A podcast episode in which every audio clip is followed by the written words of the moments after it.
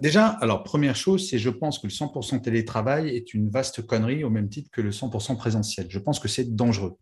Je pense que les gens ont besoin, toi par exemple, là on est en visio, il y a un truc qu'on ne peut pas faire, c'est se regarder dans les yeux. À moins d'avoir un strabisme divergent, ce n'est pas possible.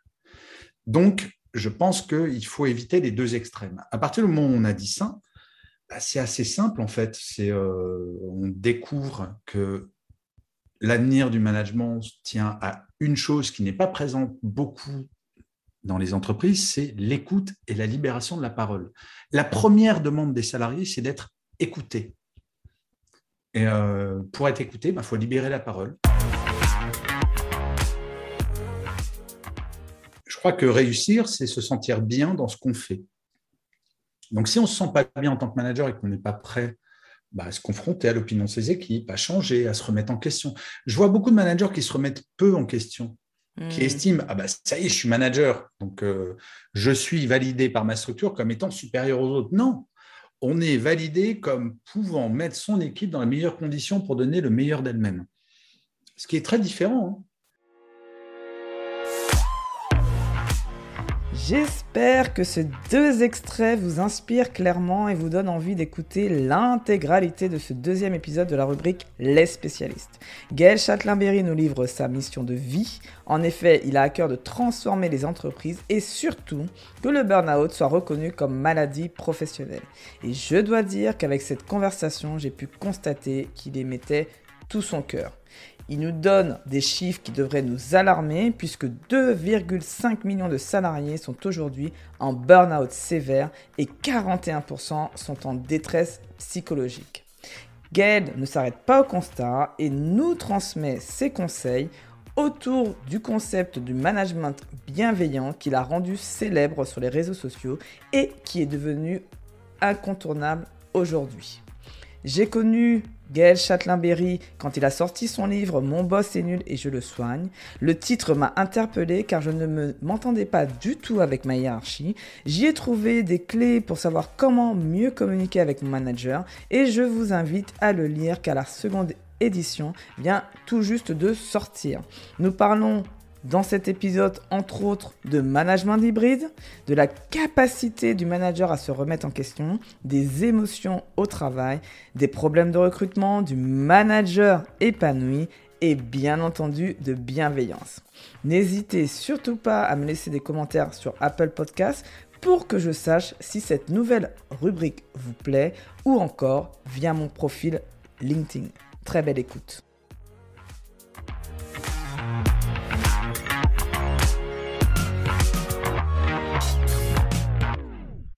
Bonjour à toutes et à tous, j'espère que vous allez bien. Je suis ravie aujourd'hui euh, de... J'ai un invité de marque aujourd'hui avec moi. Euh, alors, Gaël Châtelain-Berry, il est... Je donne la liste du slashing. Vous savez que je parle un peu du slasher. C'est le slashing que je rêve d'avoir et vous le savez, vous allez comprendre pourquoi. Il est conférencier, écrivain, chroniqueur, podcasteur, mentor et créateur du concept de management bienveillant dont on va parler aujourd'hui. Bonjour Gaël. Salut Fabienne. Donc, est-ce que tu peux te présenter de la façon que tu souhaites? Mes invités sont toujours libres sur euh, comment ils, souhaitent se présenter. Bah, tu m'as pas mal présenté en fait. Et euh, Slasher, je le suis depuis mon diplôme au siècle dernier. Et oui, je suis un vieux. Euh, et si je devais me présenter, c'est je ferai toutes les choses que je pourrais faire pour faire changer le monde de l'entreprise, pour qu'on ait enfin un monde de l'entreprise euh, qui soit un lieu d'épanouissement et pas un lieu de souffrance. Je rappelle sans arrêt ce chiffre. 2,5 millions et demi de salariés au moment là où on se parle sont en burn-out sévère et 41% sont en détresse psychologique. Donc la mission que je me suis donnée tout seul, moi dans mon coin, c'est de faire, euh, d'utiliser tous les médias, tous les supports possibles et imaginables pour changer ça, parce que c'est pas très compliqué de changer ça. D'accord, super. Et c'est intéressant parce que ça sera, on va en parler à la fin, la partie contenu gratuit que tu offres, effectivement, qui rentre et qui est tout à fait logique par rapport à cette mission. C'est-à-dire qu'il y a une partie où on est rémunéré pour ce qu'on fait, et puis une partie qu'on donne parce qu'on veut faire de l'élévation de conscience en quelque part. Et je pense que c'est une grosse partie euh, de, euh, de ton activité, donc on va en parler. Mais avant ça, moi, ce que j'aimerais savoir, c'est en fait, au final, l'histoire du concept euh, du management bienveillant. Je suis très intégrée parce que moi, j'ai, donc je vais le dire en introduction, tout ce que comment je suis arrivée à te connaître et comment je t'ai suivi après. Euh, mais l'idée, c'est de se dire, euh, il y a toujours une histoire derrière euh, quand on a une cause. parce que moi, j'en ai beaucoup. Et je sais qu'il y a une histoire. et donc, j'aimerais savoir, en fait, j'aimerais connaître l'histoire derrière Management. Tu veux la vraie histoire? Ouais, j'aimerais. Alors, la vraie histoire, elle est assez simple, en fait. j'ai eu une expérience, parce que j'ai passé un peu plus de 20 ans en entreprise en tant que manager ou que dirigeant. Et euh, ma dernière expérience m'a quasiment poussé au bord du burn-out. Ça a été très, très violent, très, très violent. Et euh, je suis parti de cette entreprise et s'est posé la question de qu'est-ce que je fais après? Et j'ai un principe, c'est pour moi, l'écriture, ça a toujours été une forme de thérapie. Donc j'étais un peu au bout du roulax, comme disent les Jones. Et euh, j'ai écrit un article sur LinkedIn qui s'appelle Le management bienveillant, de points, l'avenir du management? Point d'interrogation. Et pourquoi j'ai écrit cet article? Parce que je ne comprenais pas ce qui m'arrivait. Mais vraiment, je ne comprenais pas. Et euh, en fait, j'ai écrit ce qui me semblait être une évidence pour moi en tant que manager et je réalisais qu'en fait, ce n'était pas une évidence pour tout le monde. J'avais été confronté à des managers très violents, alors que euh, moi, intuitivement, j'ai toujours été bienveillant.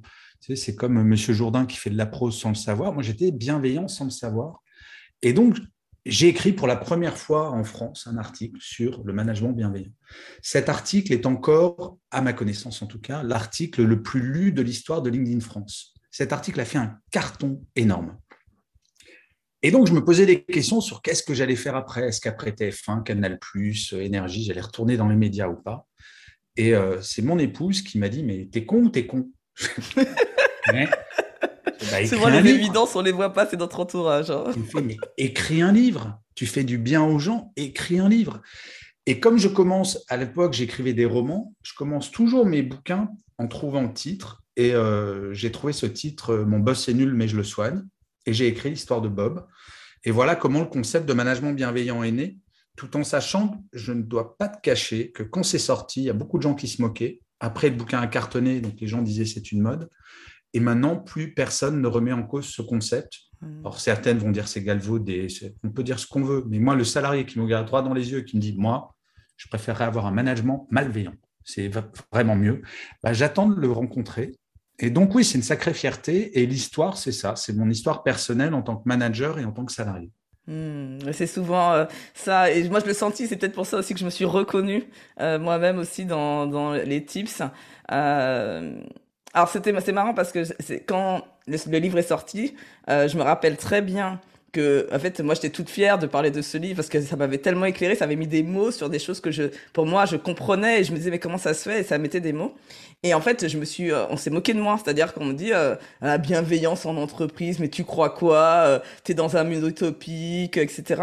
Comment toi toi t'as vécu justement cette période? Parce que avant comme tu dis avant que ça soit un best-seller et que ça marche bien, il y a eu quand même la phase du départ où mais je l'ai très bien vécu parce qu'en fait, moi, je m'accroche beaucoup aux réseaux sociaux. Je suis énormément sur les réseaux sociaux, notamment LinkedIn, bien entendu. Et en fait, il y avait une grande différence entre euh, les gens du quotidien et les grands théoriciens. Hmm. Moi, j'en ai rien à faire des grandes théories, en fait. Euh, on peut me dire que ce que je dis, c'est nul, on peut me dire que c'est idiot, on peut me dire que c'est basique. Moi, je n'ai pas la prétention d'être un grand intellectuel, j'ai la prétention d'être quelqu'un de profondément pragmatique.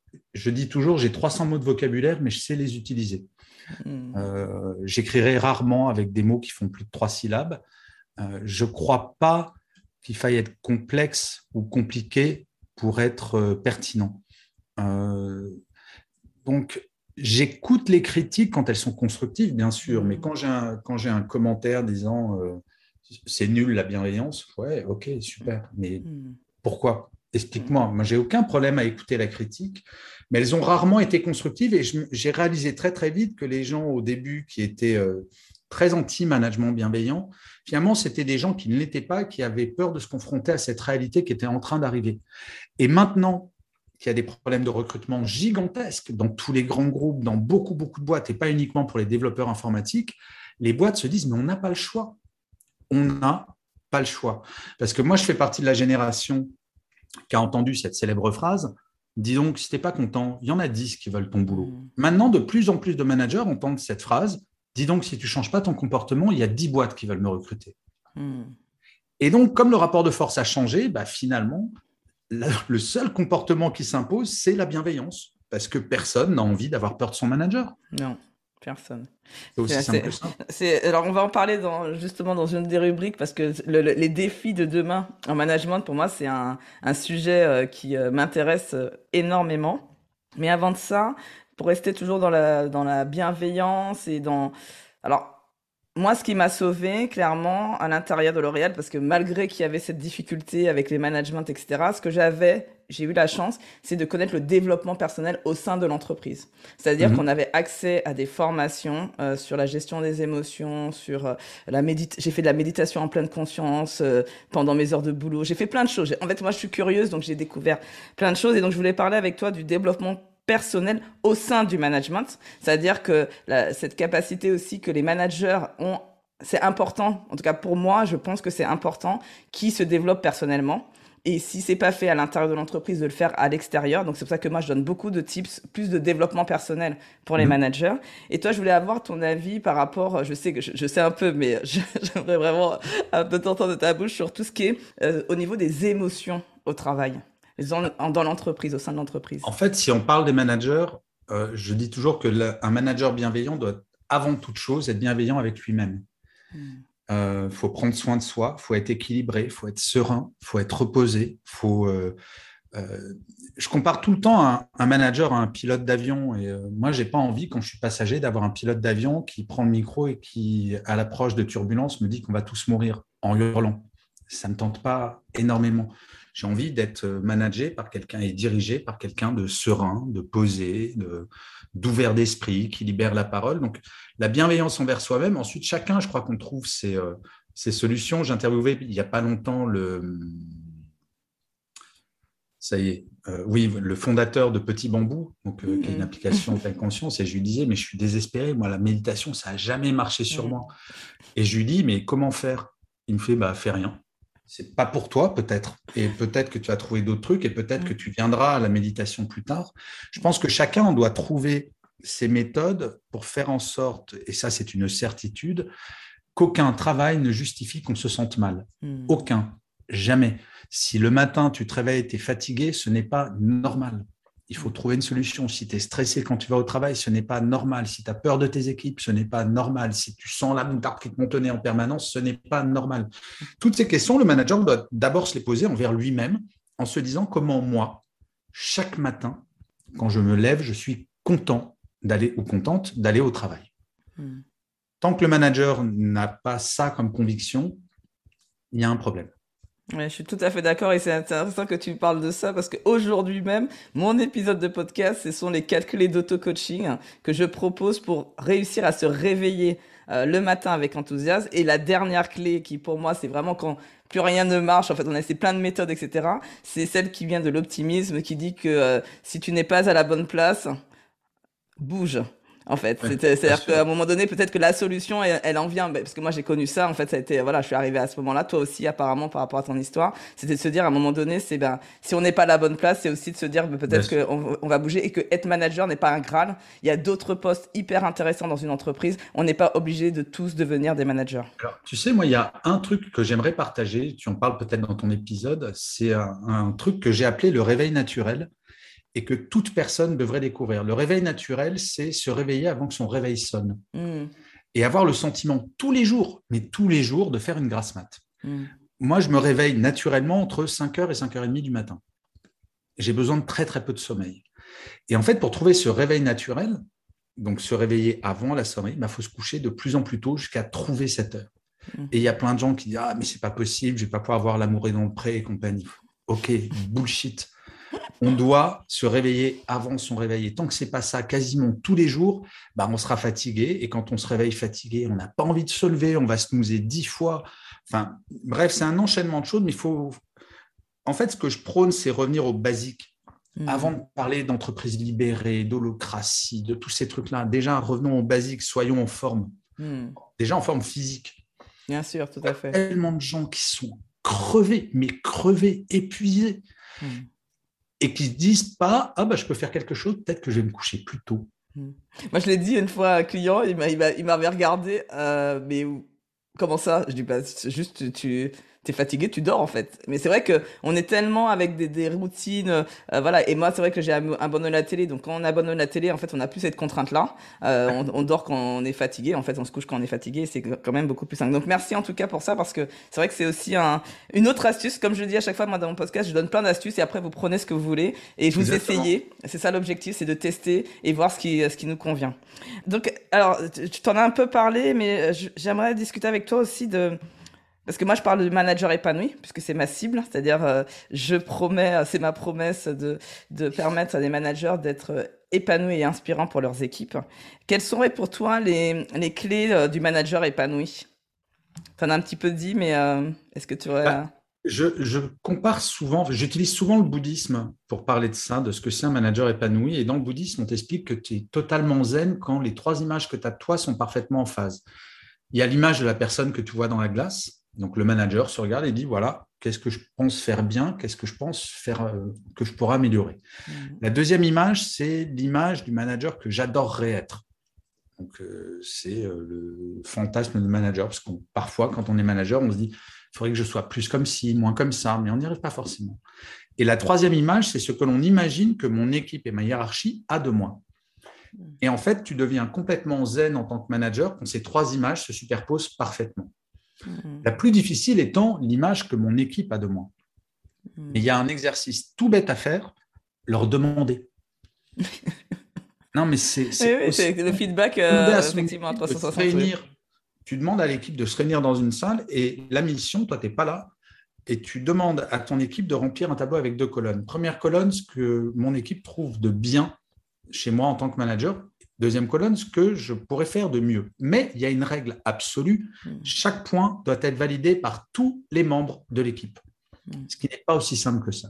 Hmm, c'est intéressant. intéressant. J'avais pas pensé à ça parce que effectivement la première partie, je trouve que souvent ils me disent qu'ils ont peur, donc euh, il y a cette peur-là. Mais c'est vrai que le fait que ce soit validé par tout le monde, ça montre plus de, vérité dedans. Donc c'est à certaines de ces réunions derrière une vitre sans teint, mmh. j'ai assisté à des trucs mais lunaires où il y avait une personne de l'équipe qui disait ben moi ce que je trouve bien, il est toujours disponible quand j'ai besoin de lui, et l'autre qui disait qui se plaignait du fait de ne jamais pouvoir le mmh. voir. Et en fait, ils se sont aperçus que c'était un manque de communication et que l'un connaissait parfaitement le planning de son manager, l'autre, le manager, lui avait jamais donné son planning. Hmm. Et en fait, ça permet, avec cette discussion, de se faire une image commune du manager et surtout derrière de donner cette image au manager et ça lui donne les moyens de s'améliorer et surtout, à partir du moment où on sait ce qu'on fait bien, ce qu'on va améliorer, on se sent en tant que manager vachement plus zen, vachement plus zen. Tout à fait, mais il faut avoir un peu de courage, effectivement, de demander, de demander cet avis et euh, de se dire, ben voilà aussi. Euh, Alors, je me permets de te corriger, Fabienne. Il ne faut pas avoir du courage, il faut faire son métier. C'est pas du courage. C'est à un moment. Moi, quand j'entends des managers me dire, oh là là, mais si je fais ça, je vais ouvrir la boîte de Pandore. Mais change de métier, gars. Oui, d'accord, tu as raison. Tu as raison, c'est vrai que tu as raison. Tu as raison. ça revient à ce que je disais que si on n'est peut-être pas à la bonne place, il faut aussi accepter que le, être manager c'est pas pour nous. Ça tout à tu as tout à fait raison. Je voudrais bien qu'on passe maintenant au défi du management de demain. Parce que moi, j'aime préparer l'avenir, en fait. Et j'aimerais bien avoir euh, ta, ta, ta, vision, parce que tu as beaucoup plus expérimenté que moi, clairement. Vas-y, traite-moi de vieux, traite-moi de vieux. Je non, non, non, je ne ferai jamais. Néanmoins, euh, j'aime bien m'inspirer de personnes qui ont déjà euh, discuté avec beaucoup, beaucoup de personnes, qui ont déjà écrit sur le sujet, etc. parce que moi, je veux contribuer à ça, clairement. le management de demain, euh, quels sont déjà on peut parler on va parler déjà dans, dans, un premier temps je voudrais bien parler du management hybride. Parce que moi tous mes clients ils sont en management hybride donc minimum une journée ou deux de télétravail et j'en ai qui sont en total qui ont leur équipe en total remote. Et donc quels sont pour toi les avantages et les inconvénients de, du télétravail ou du remote? Parce que pour moi, c'est pas exactement la même chose dans, l'organisation, mais euh, comment toi tu perçois les choses dans l'avenir en fait? Bah, Déjà, alors première chose, c'est je pense que le 100% télétravail est une vaste connerie au même titre que le 100% présentiel. Je pense que c'est dangereux. Je pense que les gens ont besoin, toi par exemple, là on est en visio, il y a un truc qu'on ne peut pas faire, c'est se regarder dans les yeux. À moins d'avoir un strabisme divergent, c'est pas possible. Donc, je pense qu'il faut éviter les deux extrêmes. À partir du moment où on a dit ça, bah, c'est assez simple en fait. C'est, euh, on découvre que l'avenir du management tient à une chose qui n'est pas présente beaucoup dans les entreprises, c'est l'écoute et la libération de la parole. La première demande des salariés, c'est d'être écouté. Et euh, pour être écouté, il bah, faut libérer la parole. Et libérer la parole, c'est de pouvoir demander à un de ses collaborateurs ou collaboratrices comment ça se passe en télétravail et que la personne soit libre de dire bah écoute, j'ai une mauvaise connexion, donc euh, ben, c'est chiant. Ou alors, bah, j'aime pas trop être chez moi parce que j'ai un petit appartement.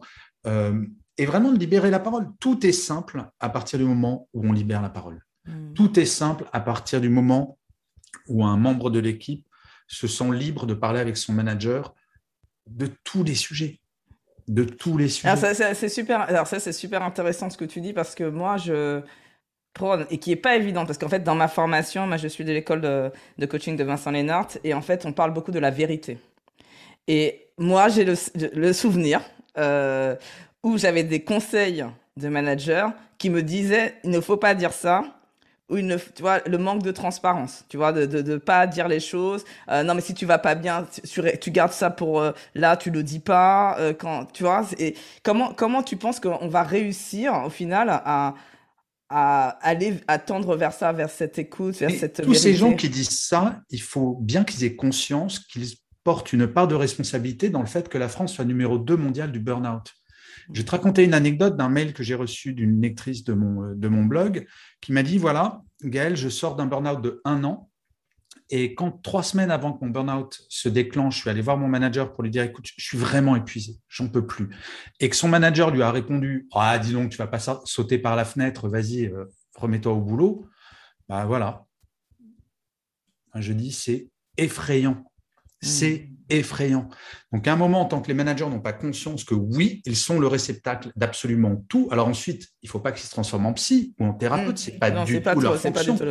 Par contre, quand un membre de l'équipe dit je suis épuisé, il est du devoir du manager de s'en occuper. Mmh. Parce qu'encore une fois, c'est quoi le rôle d'un manager? C'est tout con, euh, c'est compris dans le titre. C'est manager. Et manager, c'est faire en sorte que son équipe puisse donner le meilleur d'elle-même. Ben, on donne le meilleur de soi-même quand on est bien psychiquement, quand on est bien physiquement. Et ben oui, c'est la première responsabilité des managers. Un manager, sa responsabilité, c'est pas de passer sa vie en réunion avec ses propres patrons. Mmh. Or, un manager français, c'est 24 jours de 24 heures de réunion par an. 24 jours de 24 heures. Le premier reproche que les équipes font aux managers, c'est on peut jamais les voir, ils sont toujours en réunion. Je suis tout à fait d'accord. C'est à un moment, libérons la parole, libérons du temps pour faire enfin notre métier. C'est ce que je disais d'ailleurs, parce que ce qui est intéressant quand on, coach et qu'on met le, client face à ses responsabilités assez vite, c'est-à-dire que euh, quand je lui dis, ben voilà, ton, ton collaborateur, euh, comment ça se passe et, et comment il pense, tu penses qu'il va, qu'est-ce que tu penses qu'il va dire ou qu'il va faire, il me dit, ben j'en sais rien. Je dis, mais comment ça, tu sais rien? Je ne ah comprends pas. Je dis, tu connais pas la personne, tu es, tu es tout le temps avec, euh, je ne comprends pas. Et en fait, on se rend compte que les, les managers ne connaissent pas leurs collaborateurs euh, et qu'on ne crée plus ce qu'on appelle, alors on va, on va, on va dire que c'est dans la sphère perso et on parle pas de ça pro, mais moi je parle de ça en pro, c'est l'intimité. C'est-à-dire que quand on a un niveau d'intimité, ce que j'appelle intimité, c'est le fait que bah, on se connaît suffisamment, on sait même à l'avance entre guillemets que moi je sais, j'avais des collaborateurs où je savais que ça, quand je prenais cette directive, celui-là, celui-là, il allait dire que c'était génial parce qu'il était plutôt euh, pushy les nouveautés, euh, voilà, et puis l'autre il était plutôt peureux à dire non mais c'est nouveau, ça va me, ça va me, je suis dans le contrôle et je suis. Et donc en fait, c'est accepter ça et de, de, de, de, comment s'adapter aussi aux personnalités, etc. Et mais pour le faire, il faut connaître les gens. On mais pas tu sais, sans rentrer dans l'intimité, une des premières causes de démotivation des salariés français, c'est le fait que leur manager ne leur dise pas bonjour le matin. Ouais, c'est ça. Non, mais ça on en est là. Ouais, Donc déjà, commençons par dire bonjour et puis on rajoute le prénom et puis on rajoute ça va point d'interrogation, et on attend la réponse. Oui, c'est surtout ça, parce que le bonjour, le bonjour, gars, je suis d'accord avec toi, mais les bonjours où euh, la personne, elle fait, elle, elle va, euh, elle traverse le couloir, en... pour moi, c'est euh, l'équivalent de non bonjour, en fait, un hein, perso. Hein. Donc, un bonjour, ça va. Et attendre la réponse, ça se voit dans les yeux de quelqu'un si ça va pas. Mmh. Mmh. Et d'attendre la réponse, et encore une fois, il est de la responsabilité d'un manager, si un membre de l'équipe ne va pas bien, de traiter la question. Ça peut être en l'envoyant à la médecine du travail, ça peut être en lui demandant de retourner chez lui ou chez elle. Tout à fait. Pas traiter le problème. Il s'agit de mettre la personne dans les meilleures conditions pour qu'elle puisse gérer le problème. Il y, a des, il, y a des, dirigeants qui m'ont dit qu'ils ont pris aussi, parce qu'il y a une nouvelle pratique qui est de ne plus dire le comment ça va, qui est trop, euh, comment dire, ça n'a pas galvaudé, mais voilà, on, on, fait même plus attention, on n'attend même plus la réponse, et de dire, euh, de poser la question de comment tu te sens. Euh, parce que, en fait, c'est vraiment le côté, moi, ce qui m'intéresse, c'est savoir comment tu te sens. Est-ce que tu te sens fatigué? Est-ce que tu as, beaucoup d'énergie? Comment tu te sens, quoi, aujourd'hui, quand tu arrives ce matin? Donc, c'est aussi une façon de, de mesurer, on va dire, le, le bien-être de son collaborateur euh, le matin. Mais moi, je suis tout à fait d'accord. Moi, pour moi, c'est le rituel euh, qui est pour moi indispensable, c'est vraiment le, de passer dans les équipes, euh, au moins pour dire ce fameux bonjour et de savoir mesurer la température, l'ambiance, savoir comment les gens se sentent. Tout à fait. Et donc, dans les défis, alors on a parlé un peu, mais sur quelle dimension je suis manager aujourd'hui en entreprise. Je sens que, voilà, entre moi qui dois travailler sur moi, je sens que le monde est en train de changer euh, très très vite. Quels sont les sur quoi je dois travailler en priorité sur moi-même pour me préparer en quelque part à l'avenir? Euh, C'est une vaste question, euh, mais je crois qu'il faut juste se préparer à mettre un peu son ego de côté, à être prêt à écouter, à être prêt à, à s'adapter et à considérer que tout ça fait partie de mon métier. J'entends des managers parfois en réaction à, des articles que je peux faire ou des épisodes de podcast qui me disent euh, Ouais, mais vous arrêtez pas de nous mettre la pression, c'est très dur d'être manager. Mais chose à quoi je réponds J'étais manager plus de 20 ans. Donc oui, c'est dur, mais c'est ça qui fait que le métier est sympa. On doit avoir un petit côté maso, je pense, en tant que manager. mais quel manager a eu un flingue sur la tempe pour accepter son métier? Donc, euh, euh, si on ne se nourrit pas de cette difficulté, effectivement, il faut changer de métier et ce n'est pas grave. Il y a un peu moins de 15% des structures qui sont composées de managers, un peu moins de 15%. Ça veut dire qu'il y a 85% des gens qui ne le sont pas. Ce n'est pas 85% de gens qui ont raté leur carrière, bien au contraire. Je crois que réussir, c'est se sentir bien dans ce qu'on fait. Donc si on ne se sent pas bien en tant que manager et qu'on n'est pas prêt bah, à se confronter à l'opinion de ses équipes, à changer, à se remettre en question. Je vois beaucoup de managers qui se remettent peu en question, qui hmm. estiment ah bah ça y est, je suis manager, donc euh, je suis validé par ma structure comme étant supérieur aux autres. Non, on est validé comme pouvant mettre son équipe dans les meilleures conditions pour donner le meilleur d'elle-même. Ce qui est très différent. Hein.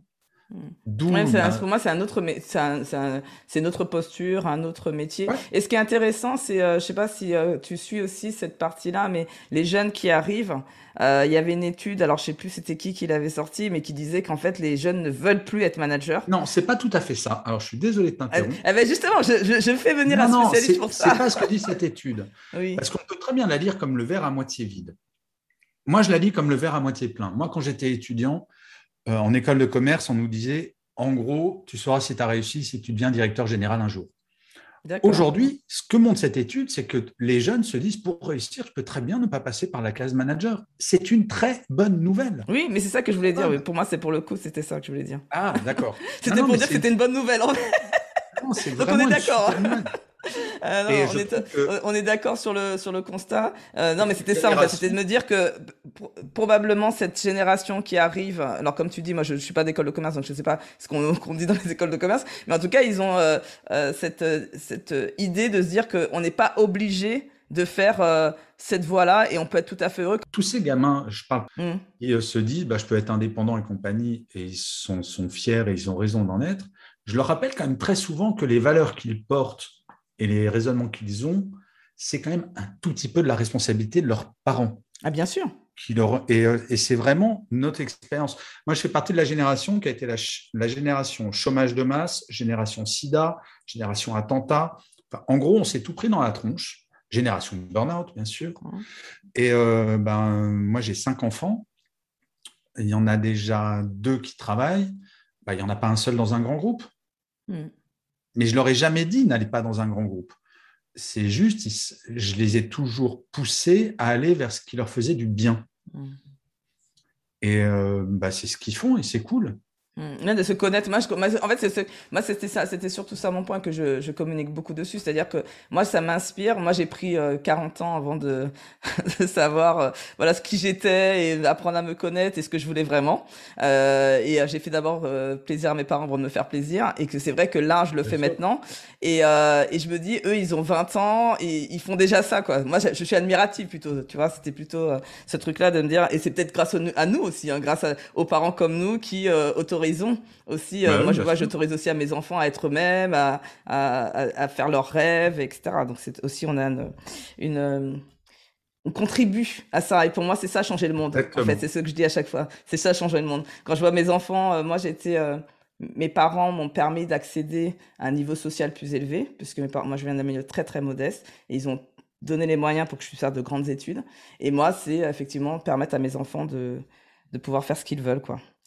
Alors, on peut finir avec euh, Gaël, avec les, euh, la partie créateur de contenu gratuit. Est-ce que tu peux nous en parler, de dire voilà, parce que je vois que maintenant, euh, je ne sais pas si c'est une impression, j'ai l'impression que tu as accéléré, c'est peut-être une impression, tu me diras si c'est vrai, parce que je, je sais pas, j'ai l'impression que je reçois beaucoup plus qu'avant de, parce que moi, je te suis sur LinkedIn, hein, j'étais là principalement, j'ai vu que tu venais un petit peu faire coucou sur Insta aussi, euh, euh, je crois, je sais pas si c'était sur TikTok, tu vas nous dire aussi.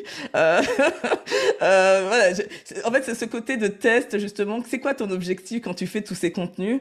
Euh, c'est quoi ton, tes envies en fait euh, par rapport à ça? Mon objectif, il est simple, c'est toucher le plus de monde possible avec euh, ce que je raconte. Donc effectivement, Insta fait partie de ma stratégie et j'ai commencé TikTok il y a une semaine. Ah d'accord, ok, toi aussi tu as commencé TikTok. Okay. Ouais, j'ai commencé, bah, je me suis dit sur Insta, en fait, j'ai commencé à développer une stratégie autour des Reels donc, ce sont des vidéos de une minute. Et ce contenu existant, je me suis dit, mais je vais le dupliquer sur euh, TikTok. Et je suis plutôt très, très content des résultats. Pour l'instant, je n'ai pas énormément d'abonnés sur TikTok, mais je fais beaucoup, beaucoup de vues avec un très fort engagement. Donc, euh, donc c'est plutôt cool. Donc, ouais, le contenu gratuit, in fine, parce que comme moi, je vis de ça, c'est quand même de ramener vers du contenu payant, que ce soit mes livres, euh, même si, alors, ça on peut le regretter, euh, LinkedIn ne rémunère pas les créateurs de contenu, mais sur YouTube, je suis rémunéré parce que j'ai une chaîne YouTube aussi. Euh, mon podcast, bah, je touche de l'argent sur mon podcast parce qu'il y a la publicité, il y a des partenariats.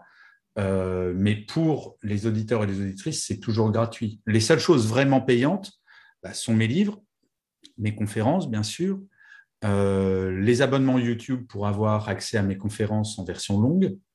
Mais c'est euh, enfin voilà, c'est un métier à plein temps. Donc effectivement, j'ai un peu accéléré récemment, notamment sur le podcast, euh, où je suis passé en quotidienne maintenant.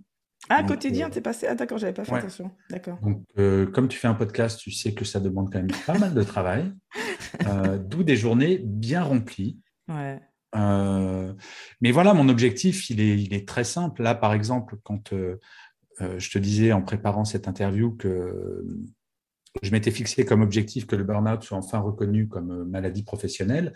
Bah, pour arriver à ça, il faut avoir une voix qui porte et qui pèse. Sinon, aucun ministre, aucun député ne, ne voudra faire une loi. À partir du moment où tu commences à être vu, entendu, respecté et reconnu, voilà, mmh. c'est un alexandrin, je crois. Mmh. Euh, ben le, voilà, le message passe. Et comme les messages que je veux faire passer vont dans le sens de l'intérêt général, je crois, mmh ben, plus j'en fais, plus je suis content en fait.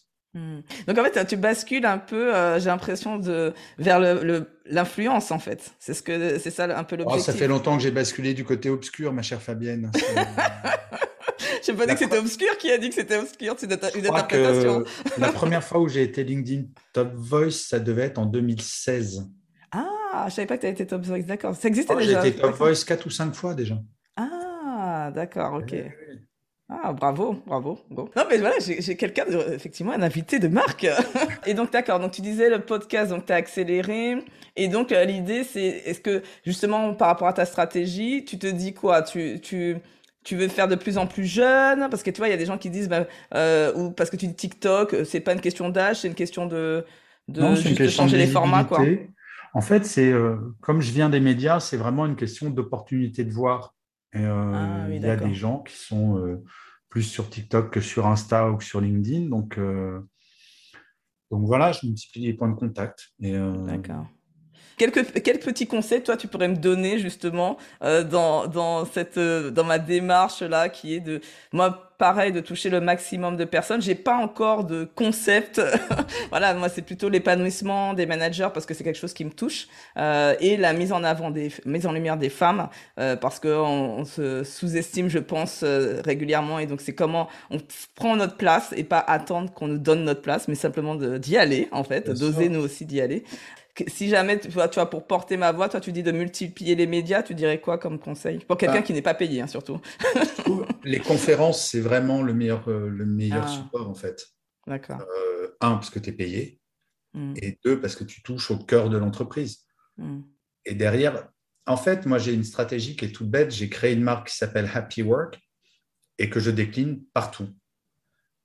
Et petit scoop, mon prochain livre sera Happy Work, le livre. D'accord, ok. Donc, euh, c'est vraiment de développer un écosystème où je pense que euh, j'ai réussi à acquérir une forme de légitimité sur certains sujets. C'est-à-dire mm. que euh, je pense qu'un DRH en France, s'il a besoin d'avoir des éclairages sur le management, le management bienveillant, je pense être relativement une référence sur ce sujet. Mm, bien sûr. Mais c'est, on me demande souvent ah, je comprends pas, j'ai publié un article, j'ai trois likes, euh, c'est trop injuste par rapport à ce que vous faites. Moi, ça fait sept ans que je publie tous les jours sur LinkedIn. Je fais un épisode de mon podcast par jour. Euh, je fais une vidéo YouTube par semaine. Euh, je fais une vidéo tous les deux jours pour Insta et TikTok. Donc voilà, c'est un métier. Mmh, c'est du, le font en parallèle d'un métier salarié et et je ne crois pas que ça soit possible. On ne peut pas être dilettante quand on veut influencer. Je veux influencer non pas pour nourrir mon ego, même si, mm. in fine, ça le fait. Parce mm. qu'un créateur de contenu a généralement une problématique d'ego à gérer. Mais ce n'est pas l'objectif premier. L'objectif premier, c'est que je suis révolté par le fait qu'on soit numéro 2 mondial du burn-out. Mm. Ça me révolte quotidiennement. Donc, euh, tant que ça ne sera, pas, euh, tant que ça sera pas réglé, je ne prendrai pas ma retraite. Et j'aimerais bien prendre ma retraite un jour. je te le souhaite. mais je pense qu'effectivement, il y a un petit peu de travail. Mais on est, on est plusieurs et c'est cool. Moi, je vois aussi, je suis, je suis euh, d'autres influenceurs sur le sujet et je pense que petit à petit, voilà, ça va, l'effet papillon va, ça va, ça va y aller, on va y réussir. Alors c'est vrai que merci pour euh, l'astuce. Moi, je, je commence les conférences en entreprise, euh, donc je travaille pour Orange Anti-Guyane. ce que, ce que j'adore en fait, et je voulais savoir justement comment toi ça se passe, mais moi c'est, je crée les conférences avec le client. C'est-à-dire qu'on ah, décide. Moi, non, moi je suis une feignasse. j'ai plein de sujets. J'ai le burn-out, la lutte contre, enfin, contre le sexisme au quotidien en entreprise. Ah, j'ai bien entendu le management. J'ai la bienveillance en entreprise, le bien-être. Je dois avoir sept ou huit conférences en présentiel. Les seules conférences que je fais vraiment totalement adaptées sur une problématique, c'est quand c'est en distanciel, où là c'est extrêmement facile. Euh, si tu m'appelles le lundi, le mardi matin, je peux te faire une conférence sur n'importe quel sujet. D'accord. Si tu me demandes sur la fission nucléaire, parce que je suis un peu limite, Juste C'est très simple. Mais en présentiel, non, ouais, j'ai six ou sept conférences. C'est un catalogue. Oui, c'est un catalogue de, de, conférences. Ah, c'est intéressant. Tu vois, je l'avais pas vu comme ça, donc euh, je, je, retiens. Bon. Parce qu'aujourd'hui, euh, c'est vrai que, bon, après, c'est quelque chose où je fais. Euh, c'est super intéressant d'ailleurs comme format. C'est très innovant, puisqu'en fait, j'interviewe des gens. Euh, pendant euh, la, la, conférence interactive avec des managers qui sont euh, de l'autre côté. Et je présente des concepts en une minute très rapide et avec des clés d'auto-coaching. Donc, c'est, mais ça se prépare. le problème, c'est que ça se prépare. Donc, ça prend un peu de temps. Et, mais c'est intéressant de se dire que voilà, il y a des, des, des conférences, un, un, catalogue de conférences et de pouvoir le proposer, c'est quand même plus facile pour que les entreprises viennent vers toi.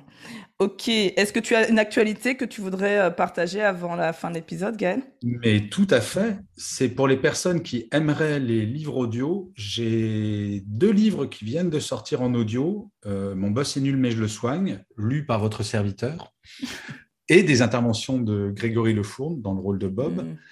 Et j'ai un roman qui est sorti en audio aussi, Soit un homme, ma fille. Donc, euh, pour toutes les femmes mm. qui voudraient trouver leur place en entreprise, je recommande chaudement ce roman. Donc, si vous aimez pas lire en audio, c'est pas mal, lu par une super actrice.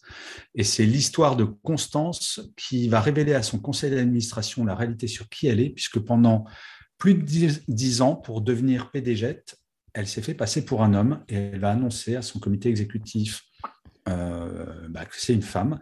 Et c'est le parcours de Constance de 28 ans jusqu'à 38 ans, l'annonce de, cette réalité. Ah, c'est intéressant ça.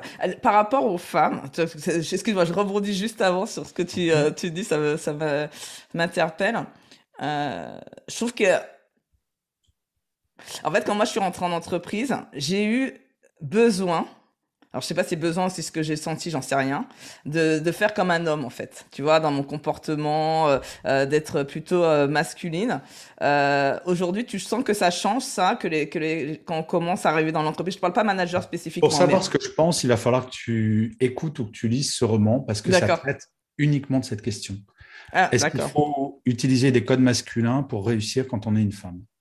Ah, c'est ça, d'accord. C'est vrai, c'est vraiment le, truc, d'accord. Ah oui, c'est vraiment le thème de ce roman et c'est un roman. C'est pas alors, c'est un peu entre le développement personnel et le roman parce qu'il y a quand même beaucoup, beaucoup de euh, de conseils au travers d'une personne que Constance rencontre. Mais le truc qui m'a fait le plus plaisir et que j'ai eu beaucoup de fois sur les lecteurs et surtout les lectrices, c'est euh, il paraîtrait que je ne suis pas crédible quand je dis que je suis un homme et que j'écris ce roman. C'est beaucoup de personnes pensent que c'est une femme qui a écrit ce roman, donc j'en suis très fier. Ah, ouais. ouais, ouais. Non, ces, bouquins, j'ai écrit 13 livres maintenant. C'est sans aucun doute possible le livre dont je suis le plus fier, mais alors à un point euh, assez inimaginable. J'adore ce bouquin et je suis très fier de l'avoir écrit. D'accord. Tu as des filles dans tes cinq enfants? Tu as des filles? Une. Une fille? D'accord. Une. Ah, merci pour elle en tout cas et merci pour ma fille. parce qu'on a besoin en fait euh, que ce soit des hommes parce que la dernière fois j'ai fait un post justement sur euh, euh, le fait d'être féministe. Et, et j'expliquais que voilà je suis pas une revancharde de voilà de quel type de féminisme que je fais en fait. Et, et je disais j'aimerais tellement qu'il y ait plus d'hommes qui le disent parce que c'est pas c'est pas être c'est pas que les femmes qui ont le droit de dire qu'elles sont féministes en fait. Mais écoute, lis mon livre et je refais un épisode avec toi à ce propos. Ah, je, suis d'accord avec ce que tu dis. Ok, super. Bah, merci beaucoup Gaël. En tout cas, je te remercie euh, pour euh, pour cette interview. En tout cas, moi j'ai eu plein plein plein de tips. J'espère que aussi euh, vous avez euh, récupéré des tips et que vous repartez avec euh, dans votre besace et de tester, comme je dis à chaque fois, tester et puis changer si ça ne vous convient pas. Donc je vous dis, je laisse toujours le, dernier mot de la fin à mon invité. Donc moi je vous dis à très bientôt et je te laisse Gaël le dernier mot de la fin. Mais Fabienne, je vais finir forcément, vu que c'est un podcast, je vais finir comme je finis chacun des épisodes de mon podcast Happy Work. Avant toute chose, plus que jamais, prenez soin de vous. Attendez, attendez, ne partez pas tout de suite. J'ai besoin de vous encore quelques secondes. Vous pouvez soutenir ce podcast afin qu'il puisse continuer d'exister de façon totalement gratuite. La première consiste à mettre une note et un avis sur Apple Podcast ou Spotify. Vous retrouverez les liens dans le résumé de l'épisode. La seconde consiste à parler autour de vous de ce podcast et à envoyer un épisode que vous avez aimé. Cela me rendra Et si vous avez des questions ou des commentaires sur un ou plusieurs épisodes du podcast, rejoignez-moi sur les réseaux sociaux en recherchant Fabienne Woltor. Je suis très présente sur LinkedIn et Instagram.